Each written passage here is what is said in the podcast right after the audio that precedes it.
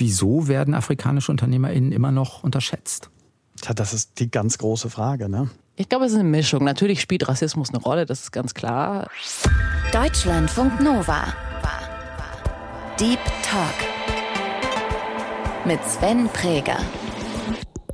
Und zu Gast sind diese Woche die Reporterin Sophia Bogner und der Reporter Paul Herzberg, die zusammen über Jahre in afrikanischen Ländern UnternehmerInnen getroffen haben, von denen wir was lernen können.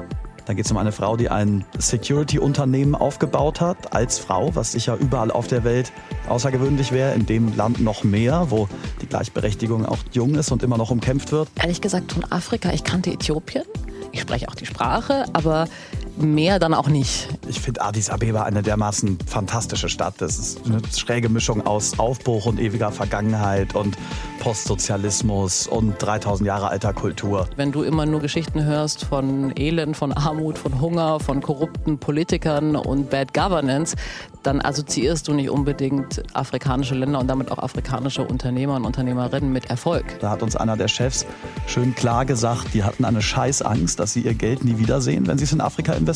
Und investiert haben am Ende die Chinesen. Wenn mich jetzt noch mal jemand fragt, warum Afrika, dann, ähm, also warum hast du die letzten vier Jahre aus Afrika berichtet, dann Deutschlandfunk Nova. Deep Talk.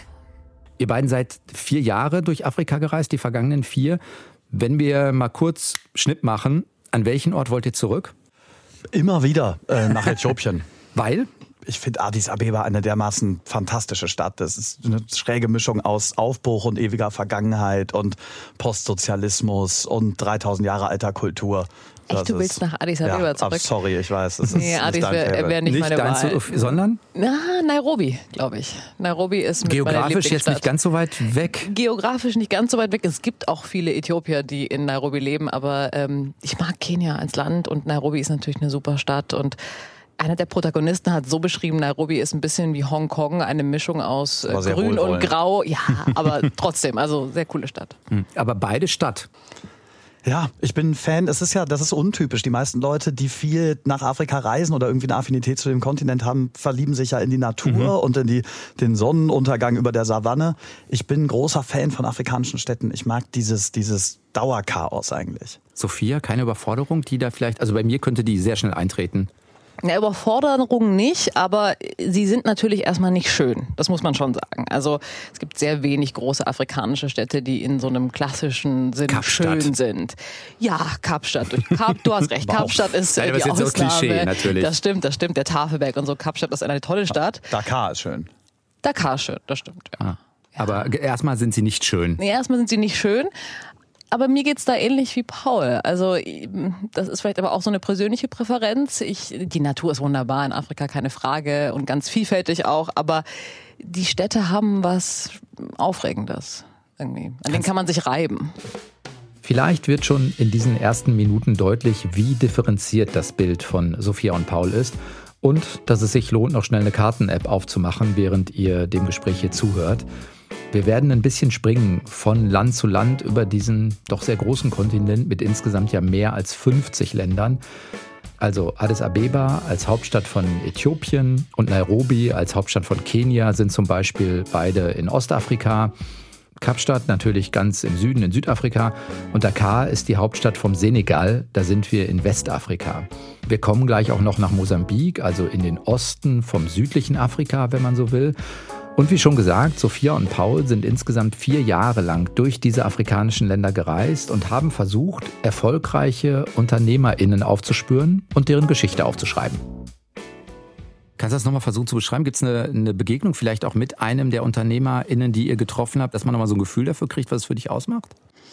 Hm, die sind natürlich sehr unterschiedlich, die Städte.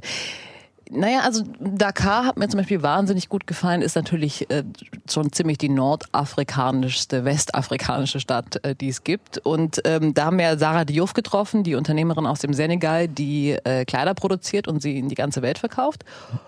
Und ich glaube, was mir daran so gut gefallen hat, war diese Mischung aus äh, Meer und gleichzeitig aber auch eine große, laute, wilde Stadt mir hat dieser muslimische Einfluss sehr gut gefallen in Dakar und gleichzeitig gibt es aber auch wahnsinnig viele Lokale und man kann trinken gehen und ist frei. Hm, was hat mir noch, was hat dir gut gefallen an Dakar? Die Gleichzeitigkeit der Dinge. Ich sage jetzt nicht unbedingt in Dakar, sondern das ist was, was viele afrikanische Großstädte gemeinsam haben, dass Großstädte überall auf der Welt, aber in Afrika besonders, dass tatsächlich alles gleichzeitig passiert. Diese, diese Mischung aus extremem Fortschritt und gleichzeitigem Verharren in der Vergangenheit und der Hustle, der, der Hustle and Bustle. Jetzt habt ihr ja ähm, Unternehmerinnen und Unternehmer getroffen. Gibt es eine der Personen, das ist immer so ein bisschen eine unfaire Frage, weil alle Personen dann irgendwie doch auch beeindruckend sind, aber die euch ja bis heute stärker begleitet hat in Gedanken, weil sie eben so beeindruckend war, muss ja auch nicht dieselbe Person für euch sein. Also für mich war es, es sind natürlich alle unglaublich beeindruckend gewesen, aber für mich war es in Äthiopien Samravit Fikro. Das liegt zum einen daran, dass ich natürlich eine persönliche Verbindung zu Äthiopien habe. Ich, äh, ein Teil meiner Familie kommt aus Äthiopien, hm. aber auch weil es schon sehr beeindruckend war zu sehen, wie eine junge Frau in einem Land, wo eigentlich Geschäfte gemacht werden von alten Männern, mit einem Digitalisierungskonzept, also mit einer App, ähm, in einem Land äh, so erfolgreich ist, wo eigentlich nicht viel Neues passiert. Und wenn was Neues passiert, vor allem nicht im Digitalsektor. Also das fand ich schon sehr, sehr beeindruckend. Nimm uns einen halben Schritt mit zurück. Was macht sie? Was ist ihre Idee? Was ist ihr Unternehmen? Ja, Samarit Fikra hat in ähm, Äthiopien im Grunde genommen Uber aufgebaut. Ähm, das gibt's aber in Äthiopien nicht, weil Äthiopien ein postsozialistisches Land ist und der Markt sehr geschlossen. Und ähm, ihr Unternehmen heißt Ride und im Grunde genommen ist genau das Konzept ist ein Uber-Konzept, also es ist äh, Privatpersonen, die ihre eigenen Autos fahren, die man dann per äh, Ride-App hailen, also mieten kann. Und das ist so erfolgreich äh, in Addis Abeba und darüber hinaus, dass die Leute inzwischen zum Taxifahren riden sagen. Also es ist wie so ein Google-Ding mhm. geworden in, in äh, Äthiopien. Tempo, wie Tempo so ein bisschen. Genau, mhm. ja. Wann hat die das aufgebaut oder wann hat die damit angefangen? Vor ja, sieben, acht Jahren. Mhm. Ja. Und die Entwicklung der Stadt hilft ihr wahrscheinlich auch dabei. Also ich denke an sowas wie Infrastruktur, ich denke auch an sowas, wie können sich Leute ein Uber leisten oder sowas. Oder ist das schon zu falsch im Klischee gerade gedacht von mir? Nee, es ist eigentlich, naja, was heißt die Entwicklung der Stadt? Also Äthiopien ist, also Addis Abeba, meine ich, ist die einzige Stadt südlich der Sahara, die eine S-Bahn hat. Aber ansonsten ist die Infrastruktur ähm, schon ziemlich so, wie man sich das vorstellt. Also es ist eine äh, volle, laute Stadt, ist voll mit Staus. Vor Ride konnte man sich eigentlich nur mit so alten russischen Ladas durch die Gegend bewegen. Äh, ziemlich, ziemlich tödliche Maschine, ehrlich gesagt. Und die Stadt ist, vier Millionen Einwohner hat, glaube ich, äh, Addis Abeba. Und wächst natürlich auch wie viele Großstädte äh, in Afrika. Und das ist natürlich ein Problem, weil du äh, nur im Stau stehst und total schwer von A nach B kommst. Dazu kommt auch noch, dass ähm, Äthiopien äh, vor allem nachts sehr dunkel ist. Das heißt, vor allem für Frauen kann es sehr unangenehm sein, sich da nachts durch die Gegend zu bewegen. Und ähm, bevor äh, Samravit Fikros Unternehmen Ride gab, waren die Taxifahrer vor allem männlich mhm. und nicht immer vertrauenswürdig. Und äh, auch das hat sie geändert mit ihrem Unternehmen, denn ich glaube, fast die Hälfte der Fahrer sind äh, weiblich bei Ride. Okay. Paul, wie ist mit dir? Gibt es was von den Begegnungen, die dich so ja, ein bisschen länger begleitet haben oder so, oder wo du sagst, ah, das ist eigentlich nochmal so ein typisches, anschauliches Beispiel? Ja, klar. Also was mich, was mich immer noch beschäftigt und wo ich eigentlich fast jeden Tag dran denke und wo Sophia und ich auch viel drüber reden, ähm, war unser Trip nach Mosambik, wo wir ein Kapitel geschrieben haben über Derek Littleton, der einen, einen Nationalpark managt, also der Naturschützer ist. Und das war das war beeindruckend auf ganz verschiedene Weisen, weil das Land natürlich, also auch beeindruckend schrecklich. Wir kamen da an und es eskalierte gerade so ein islamistischer Aufstand und man sah die gnadenlose politische Realität des Landes sehr. Dann natürlich beeindruckend schön, weil es wirklich eine prähistorische Wildnis ist, eine der letzten Wildnisse der Welt, das Nyassa-Reservat da im Norden. Und was mich aber bis heute mitnimmt, ist, dass, dass Derek versucht, dieses Ding zu finanzieren, diesen Park irgendwie, den Naturschutz mit Tourismus, aber eben auch mit Großwildjagd. Und das ist natürlich ein unglaublich kontroverses Thema. Für ihn mhm. ist es eine, eine finanzielle Notwendigkeit. Du schießt ein paar Tiere sehr teuer und verdienst damit das Geld, den ganzen Park zu erhalten. Und gleichzeitig kollidiert das aber mit unseren westlichen Vorstellungen von Moral, wo ja gerade in Europa und Nordamerika viele Leute denken, Tiere töten, Jagd ist ohnehin böse und das clasht und da sieht man, wie sehr afrikanische Realität und, und westliche Denke manchmal auseinanderliegen. Das beschäftigt mich noch immer. Was haben die beiden jetzt, um mal eben bei denen zu bleiben, wir kommen auf die anderen gleich oder auf andere noch gleich, was haben die für einen Hintergrund? Also keine Ahnung, ist das bei Ride wirklich jemand, der, wo sie vielleicht, ich weiß nicht, sich mit Softwareentwicklung auseinandergesetzt hat, in Mosambik äh, ist das vielleicht ein Ranger oder so? Also was haben die für Hintergründe, dass die auf diese Dinge gehen? Also Samravit Fikro ist, äh, ist Äthiopierin und ähm, hat äh, Informatik studiert. Also die ist tatsächlich auch, äh, und auch in Äthiopien ist es so wie, glaube ich, in vielen Ländern auf der Welt, dass äh, das ein Fach ist, was immer noch sehr, sehr dominiert ist von Männern und wenig Frauen studieren das dort.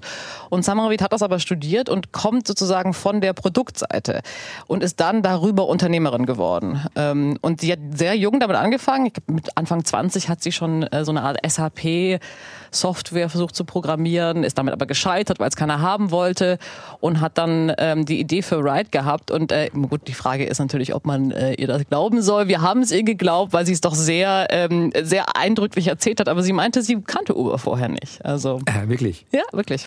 Okay. Und Derek Littleton ist natürlich jemand ganz anderes. Also tatsächlich könnte man gar nicht weiter auseinanderliegen, was die Lebensrealitäten angeht, als die beiden. Derek kommt ursprünglich aus Simbabwe, ist aber jetzt fast 60, ist also nicht in Simbabwe geboren, sondern damals noch in Rhodesien. Ist ein weißer Afrikaner aus einer schottischen Auswandererfamilie und ist so ein, so ein, so ein Naturtyp. Jemand, der sein ganzes Leben im Busch verbracht hat und immer nur Naturschutz gemacht hat und Safaris organisiert hat. So ein bisschen so ein romantischer, nie ganz erwachsen gewordener Buschtyp. Ich finde, man hört Sophia und Paul beides an. Einerseits die Begeisterung und andererseits auch den Respekt. Ich glaube, sie haben das Ziel gehabt, Geschichten von Menschen zu erzählen, die unsere Perspektive erweitern und andere Facetten aus Afrika aufzeigen, als die, die man vielleicht im Kopf hat. Und ich weiß nicht, wie es euch geht, selbst wenn man sich schon mal mit afrikanischen Ländern auseinandergesetzt hat oder auch der Natur Afrikas, woran ihr dann so denkt. Also vielleicht an Elefanten in Botswana. Vielleicht denkt ihr auch an die Serengeti in Tansania, also die große Wanderung der Gnus. Vielleicht denkt ihr auch an die Wüste in Namibia oder den sehr berühmten Krüger Nationalpark in Südafrika. Aber das, was die beiden da erwähnen, Nordmosambik, an die Ecke wird man jetzt nicht denken, wenn man an Natur und Afrika denkt, oder? Ich glaube aber tatsächlich auch, weil dieses Land auch historisch einfach sehr, sehr kaputt ist. Das ist, also es ist eines der schönsten Länder, die ich je gesehen habe, vielleicht eines der schönsten der Welt, aber definitiv eines der kaputt regiertesten. Also es ist eine Katastrophe auf der anderen. Manche sind politischer Natur, sie haben 20 Jahre Bürgerkrieg hinter sich, andere sind äh, Naturkatastrophen, ähm, Wirbelstürme, die da reinkommen, Überflutungen, Krankheiten, die ausbrechen. Und Mosambik ist seit Jahrzehnten schon so arm, dass es, glaube ich, einfach nicht besonders weit oben auf der Touristenliste steht. Und von diesen Touristenreisen kommen ja unsere Landschaftsklischee-Vorstellungen, die wir haben. Jetzt ist es schon, das merkt man wahrscheinlich schon jetzt im Gespräch, ne? schon wir springen äh, sowohl geografisch als auch äh, worum es geht. Habt ihr euch auf die Länder lange vorbereiten müssen oder seid ihr hingefahren und habt gesagt, okay, wir gucken mal und schaufeln es uns dann drauf, wenn wir da sind, weil dann muss man es lernen irgendwie, man muss sich zurechtfinden, man muss die Dinge, man muss sie sich aneignen irgendwie. Ja, man muss die Dinge sich aneignen und äh, damit meine ich keine kulturelle Aneignung. Natürlich. Ja, natürlich nicht. Das wollen wir alle nicht. Nein, also wir, wir sind die meiste Zeit eigentlich ziemlich offen und mit relativ wenig Wissen äh, vorher in die Länder gereist. Also wir sind dahin gereist und dann haben wir uns das angeschaut Auch und dann, haben, wir uns, Vorbereitung dann haben wir uns das angeeignet und dann ähm, haben wir so sind wir so auf die Suche nach Geschichten gegangen. Und dann haben wir aber natürlich summa summarum äh, in fast jedem Land mindestens zwei, drei, vier Monate verbracht. Und dann lernt man natürlich ein bisschen was und reist viel und äh, lernt das Land kennen. Aber wie habt ihr die ersten Geschichten gefunden? Also ich meine, die liegen ja hinterher in so unterschiedlichen Ländern, Regionen, auch die äh, Businesses, die die Personen aufbauen, sind sehr unterschiedlich. Also irgendwo braucht man ja einen Startpunkt und dann ist es, ihr wechselt dann einfach das Land oder ich, wie funktioniert's? Tatsächlich haben wir wir haben das jetzt die letzten vier Jahre ja, gemacht. Ja, ist natürlich haben, auch klar ein langer Zeitraum. Ne? Klar, mhm. aber ich glaube, wir haben wirklich relativ romantisch angefangen. Also wir kamen frisch von der Journalistenschule und haben uns sehr oldschool überlegt, dass wir das machen wollen. Und ich glaube, das erste Land, in dem wir gelandet sind, war Ghana. Ja. Und wir haben tatsächlich uns Leute kennengelernt und haben Leute in Bars kennengelernt, haben gegoogelt, haben Zeitung gelesen und dann versucht, deutschen Redaktionen äh, diese Geschichten zu verkaufen. Es war ziemlich improvisiert.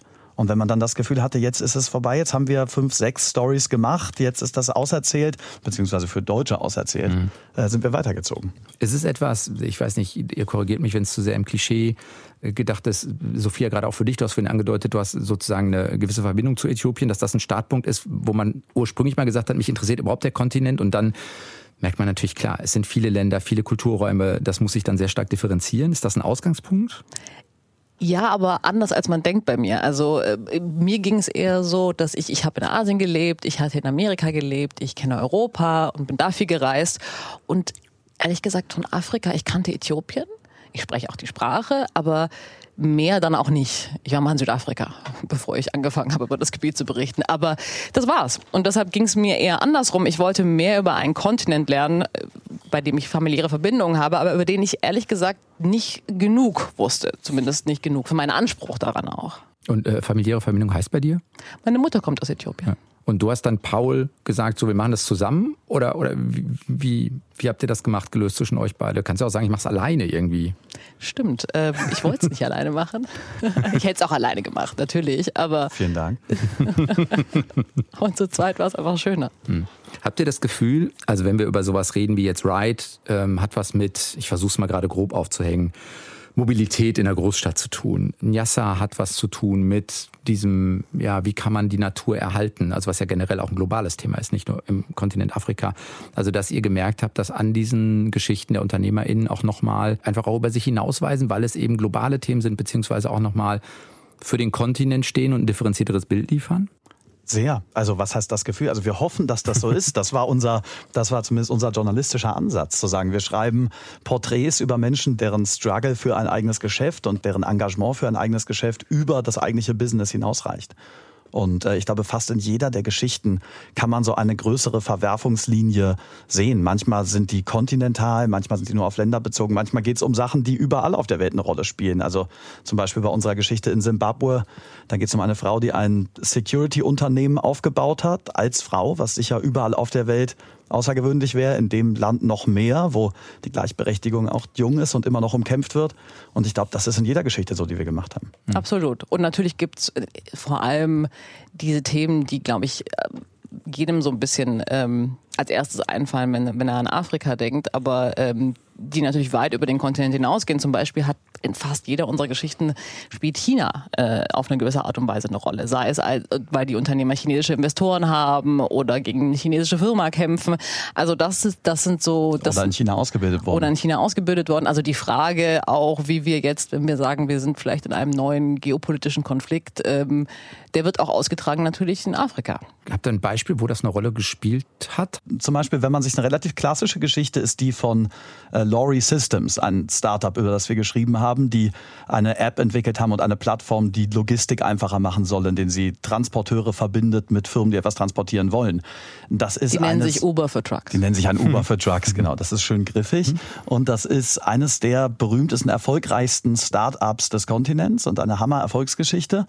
Und die haben am Anfang aber vergeblich monatelang nach Investoren gesucht und haben mit über 100 Investoren gesprochen. Und gerade mit westlichen Investoren hatten sie ein großes Problem. Und da hat uns einer der Chefs schön klar gesagt, die hatten eine Scheißangst, dass sie ihr Geld nie wiedersehen, wenn sie es in Afrika investieren. Mhm. Und investiert haben am Ende die Chinesen. Zwei äh, Venture Capital Firmen aus, eine aus Hongkong und eine aus Shanghai, glaube ich.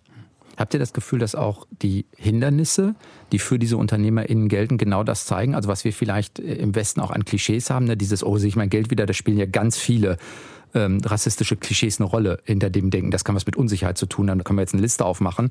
Stehen diese Hindernisse dafür, dass das deutlich wird? Ja, absolut. Und die meisten Unternehmer und, und, und, Unternehmerinnen, die wir getroffen haben, haben auch alle irgendeine so Geschichte.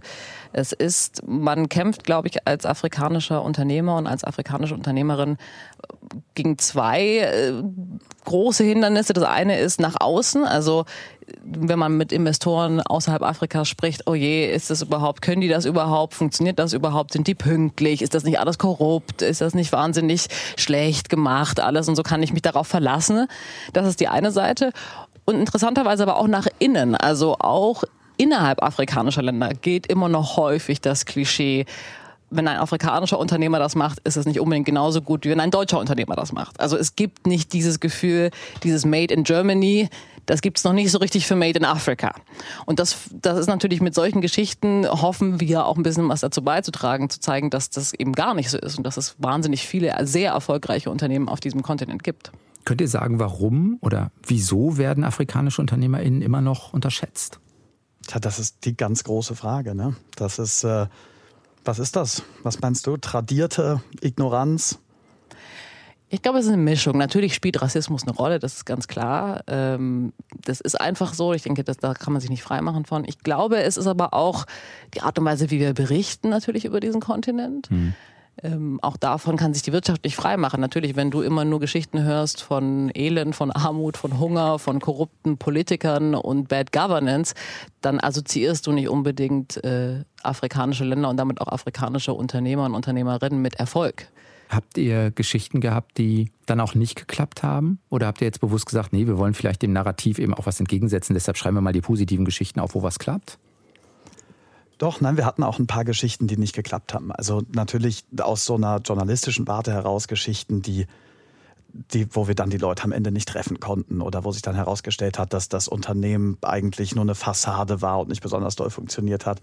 Wir wollten eine Geschichte schreiben, zum Beispiel über ein Automobilhersteller in Lagos, der groß gesagt hat, wir produzieren jetzt in Afrika Autos. Da war dann aber nicht Demnächst viel dahinter. kommt der Mercedes Demnächst aus Nigeria. Kommt, das, das hat er gesagt. Das war dann aber nicht so. Klar, das gab's auch. Und auch in unserem, in unserem Buch, muss man sagen, sind es ja, das sind alles Erfolgsstories, weil sie von Menschen handeln, die sich, die sich durchgesetzt haben und die was aufgebaut haben.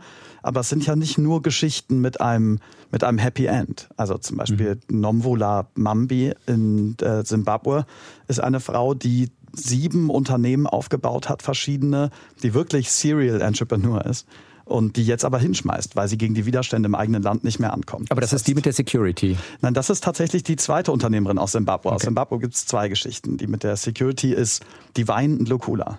Und die andere hat irgendwann gesehen, es klappt nicht, weil am Ende, weil ja, weil die Probleme in Zimbabwe dann doch zu groß waren, ähm, um um ein erfolgreiches Geschäft auch zu machen, zumindest für sie, weil die Leute, sie hat einen Friseursalon zum Beispiel, da konnten die Leute nicht mehr zahlen irgendwann, weil die Inflation zu hoch war. Sie hatte eine Champignonzucht, dann fiel das Wasser aus und der Strom und die Regierung hat nichts getan, um das zu reparieren. Sie hat öffentliche Toiletten äh, versucht äh, äh zu installieren und dann kam Unilever und äh, hat gemeint, das geht nicht und äh, wir sind die große Firma und hat ihr ihre Idee geklaut und äh, ihre eigene Regierung hat sich dann nicht vor sie gestellt.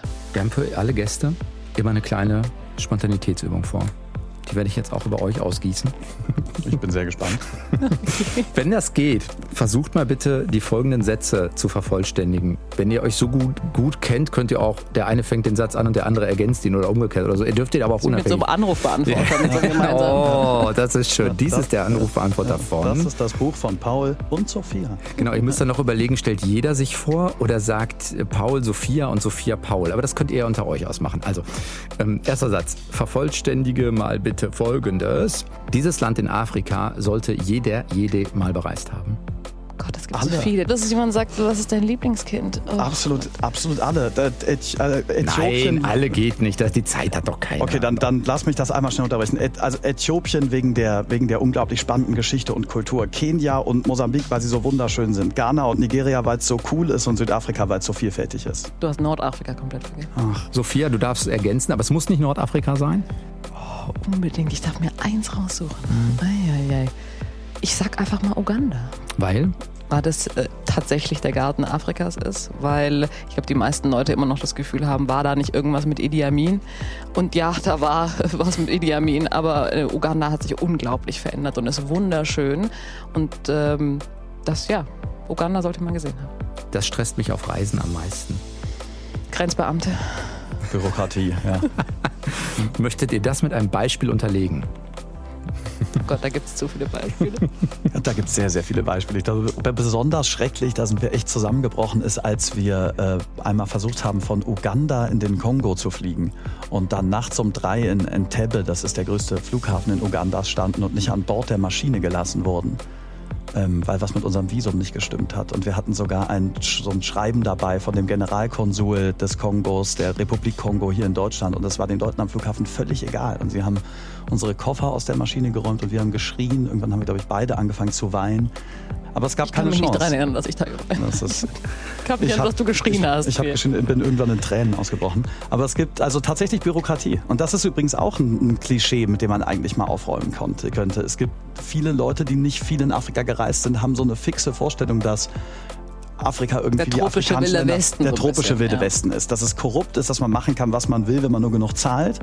Ähm, tatsächlich gilt aber häufig und in vielen Ländern das Gegenteil. Es gibt eine riesen bürokratische Mauer, es gibt viele, viele Regeln. Man und hat an, sich an, die Regeln zu halten auch. Genau. Was habt ihr dann gemacht? Seid ihr auf dem Rollf habt ihr aber auf dem Rollfeld übernachtet oder? Ich glaube, wir haben dann morgens, wir haben unsere Koffer wieder eingesammelt und uns gestritten. Dann haben wir ein Taxi organisiert. Dann sind wir, waren wir morgens um sieben wieder in unserem Hotel und eine Woche später sind wir dann woanders hingeflogen. Also ich nehme jetzt mal die Antwort Bürokratie von beiden, ne? richtig? Ja. Okay, dann wäre das nächste, das nehme ich auf jeder Reise mit. Paul macht schon, Paul macht so ein ganz komisches Zeichen mit seiner Hand. Du weißt, was ich damit meine. Ja, leider tatsächlich ein Diffuser für einen Föhn. Magst du das erläutern? Ich habe Locken, aber für alle Leute, die Locken Ach, haben. ich dachte, Paul äh, braucht das. Nein, nein, nein, nein, ich, ich brauche das. äh, Okay. Ich habe sehr wenig Haare. Was nimmst du denn da mit, Paul? In jedes Land. Ja, auf jeder Reise. auf, auf jeder Reise äh, ganz spießig so eine Bügelunterlage, weißt du, so eine, so eine dicke, äh, gewachste Decke, die man hinlegen kann, um seine Hemden darauf zu bügeln. Und wie notwendig ist das auf solchen Für Reisen? mich, für mich wahnsinnig notwendig, habe ich das Gefühl. Okay. Ich hätte jetzt an sowas wie, das heißt aber sowas wie Glücksbringer, Kuschelkissen. Oh Gott, nee, sowas wie Kuschelkissen. So rum. Nee, glaub, Gar nicht, Glücks- kein bisschen. Ihr seid hart, hart gesotten. Und offensichtlich total oberflächlich. Ja, Wir reisen wir haben natürlich auch wahnsinnig viel Bücher mitgenommen, ist klar. Ne? Ihr hättet ja jetzt noch gegenseitig sagen können, Sophie hätte sagen können, sie nimmt Paul mit und Paul hätte sagen können, er nimmt Sophie. aber Die Show, die ja Show nicht. Ist verpasst. vorbei, ist vorbei. Letzter Satz. Dahin geht die nächste Reportagereise. Vielleicht nicht nach Afrika. Tatsächlich. Echt? Vielleicht mal was anderes. Echt? Oder? Hast du einen festen Plan? Nee, ich habe keinen festen Plan, aber ich würde schon wieder gerne nach äh, Mosambik. Ich finde den Norden spannend. Ich glaube nach Ägypten. Wie lange seid ihr jetzt zurück? Ein Dreivierteljahr. So was, ja. Und seitdem nicht mehr in einem afrikanischen Land gewesen? Nee, leider nicht. Nee, leider nur hier geschrieben. Und Mhm. äh, uns so ein bisschen an Deutschland gewöhnt wieder. Ist das schwer gefallen? Ja, total, natürlich. Weil? Klar. Zum einen, weil natürlich das Unterwegssein schon seinen eigenen Charme hat. Es ist auch äh, sehr ermüdend, aber so aus dem Koffer leben und äh, immer wieder Neues erleben, das ist schon schön. Und jetzt sitzt man in Hamburg in äh, Eimsbüttel und fühlt sich so ein bisschen gesetzt. Ähm, Jetzt ist das ReporterInnenleben vorbei. ich hoffe nicht für immer, aber erstmal war es vorbei. Und ähm, ja, und natürlich auch, wenn man, ja, wir haben uns jetzt alle natürlich viel mit, äh, mussten uns alle leider viel mit der Ukraine beschäftigen und was da passiert. Und also man merkt einfach, wenn man dann wieder in Deutschland ist, bei den großen Themen, Krieg in der Ukraine, Energiesicherheit, äh, was passiert mit China, was, wie gehen wir mit Russland um, Nahrungsmittelsicherheit, äh, Lieferketten, all diese Dinge beeinflussen natürlich und betreffen auch Afrika, aber wir berichten darüber doch nur peripher und schauen nicht richtig hin und wenn wir hinschauen, dann auch nur aus unserer Perspektive. Gab es irgendwas in den vier Jahren, wo ihr vor euch eine Grenze gezogen habt und gesagt habt, da gehen wir nicht hin oder das machen wir nicht? Ach, es gab Punkte, wo man gemerkt hat, dass man das nicht machen wollen würde. Also zum Beispiel, als wir da in Mosambik in Pemba waren, da waren wir dann doch sehr nah dran an diesem, an diesem islamistischen Aufstand. Da wurden, glaube ich, auch dann 100.000 Menschen vertrieben und eine Menge sind gestorben. Und da war man so un, unmittelbar konfrontiert mit der, mit der Bedrohung so eines Krieges. Und da habe ich schon sehr gemerkt, ich finde, das ist ein toller Job, Reporter. Und auch Kriegsberichterstatter ist ein extrem wichtiger Job, aber das mache ich auf keinen Fall. Sophia, bei dir? Nein. Also ja, natürlich, ich bin keine Kriegsberichterstatterin und auch froh darüber, obwohl ich es genauso wichtig finde, dass es das gibt, aber das wäre nicht für mich. Aber es gab eigentlich nichts, wo ich gesagt hätte, ich mache das nicht mit, ich gehe da nicht hin. Ich glaube, das ist aber auch Teil des, ähm, des Charmes des Reporterseins, dass man ja auch überall hingehen sollte und hingehen darf und auch hingehen muss. Wie hat das euch verändert? Könnt ihr das beschreiben? Ich meine, vier Jahre ist ein langer Zeitraum, man hat viel erlebt. Ne? Dreiviertel Jahr ist jetzt nicht, dass sich das nicht auch noch setzt oder so, aber gibt es für euch Sachen, an denen ihr merkt, ah, das hat uns schon verändert? Ich glaube, man wird, äh, man wird ungeduldiger mit den, mit den Menschen hier.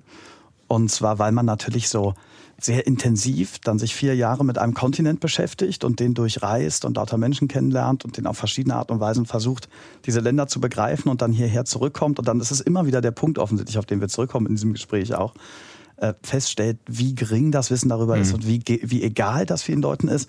Und das, also, das ist, ich bin da härter und ungeduldiger geworden, finde ich. Ja, ich möchte auch. Also, wenn mich jetzt noch mal jemand fra fragt, warum Afrika, dann, ähm, also warum hast du die letzten vier Jahre aus Afrika berichtet, dann bin auch sehr dankbar, dass du es nicht gefragt hast.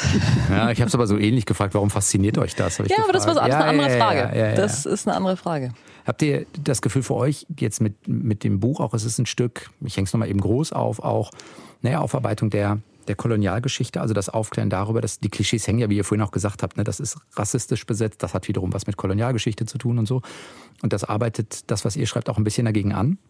Insofern, dass Erfolg auch ein emanzipatorisches Element hat, klar. Ja, also ich glaube natürlich ist das, das ist viel verlangt von, von einem Buch und äh, das, das wäre ein großer Anspruch. Ich hoffe, wir konnten beziehungsweise eher die Geschichten unserer Protagonisten können einen ganz kleinen Teil dazu beitragen, dass dieser Kontinent auch anders und im anderen Licht gesehen wird. Und insofern, ja, vielleicht, ähm, vielleicht ist das dann auch was, wo man sagen kann, man beginnt zumindest mal mit der Aufarbeitung der Kolonialgeschichte, was wir in Deutschland sehr wenig tun.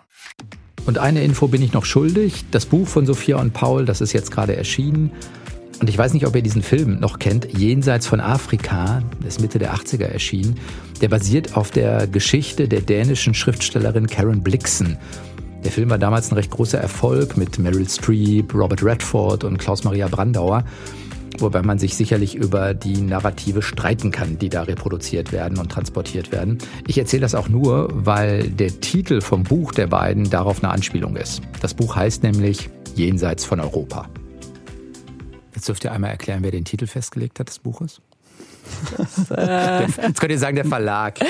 Nee, Tatsächlich nicht. Äh, tatsächlich nicht. Also wir haben, ehrlich gesagt, kam dieser Titel davon, dass wir Witze gemacht haben mit einem Protagonisten, mit dem, ähm, mit Eugene Bugua, den wir in Kenia porträtiert haben. Der da äh, Fernsehproduzent ist. Genau, und der natürlich als Fernsehproduzent sich sehr äh, lustig gemacht hat über Out of Africa, also jenseits von Afrika, der, der große und berühmte Film, den die meisten wahrscheinlich kennen. Und ähm, als wir auf der Suche nach einem Titel waren, kam mir irgendwann, warum nicht jenseits von Europa? Und der Verlag wollte nicht. Er meinte, Europa auf dem Titel, das verkauft sich nicht. Und dann habt ihr Jenseits von Afrika draus gemacht, oder wie? Ich glaube, da waren die äh, Copyrights schon vergeben. ah, okay, okay. Wenn man einmal einen Strich drunter macht, ne, könnt ihr sagen, was können wir von den afrikanischen UnternehmerInnen, die ihr getroffen habt, lernen? Also ich finde, es sind total inspirierende Geschichten und irgendwie auch mutmachende Geschichten, weil sie ganz viel zeigen. Also zum einen zeigen sie, dass auch unter teilweise schwierigen Umständen Innovation möglich ist und Erfolg möglich ist und große Geschäfte aufgebaut werden können. Zum anderen zeigen sie, dass dieser Kontinent da ist und der eine große Zukunft hat. Und als für mich zeigen sie auch noch, dass niemand auf uns wartet, auf uns Europäer. Und das finde ich eigentlich ein, das finde ich, ein, ziemlich- das finde ich eine ziemlich gute Sache, um die davon zu lernen, dass es Erfolg gibt, der mit uns gar nichts zu tun hat. Das ist aber eine schwierige Erkenntnis für uns Europäer, oder? Entschuldigung. Ja, aber vielleicht auch eine Erkenntnis, die äh, uns äh, aufrütteln könnte und die uns wach machen könnte. Und äh, ich, was, ich, was ich noch gelernt habe, was ich sehr beeindruckend fand, ist, der Unternehmerin hat zu uns gesagt, man sagt so immer, if you can make it here, you can make it anywhere und meint damit New York. Ähm, in Wirklichkeit gilt das eigentlich für Lagos. Weil so kompliziert, weil so, ja, so herausfordernd, so, hm, ja. Ja.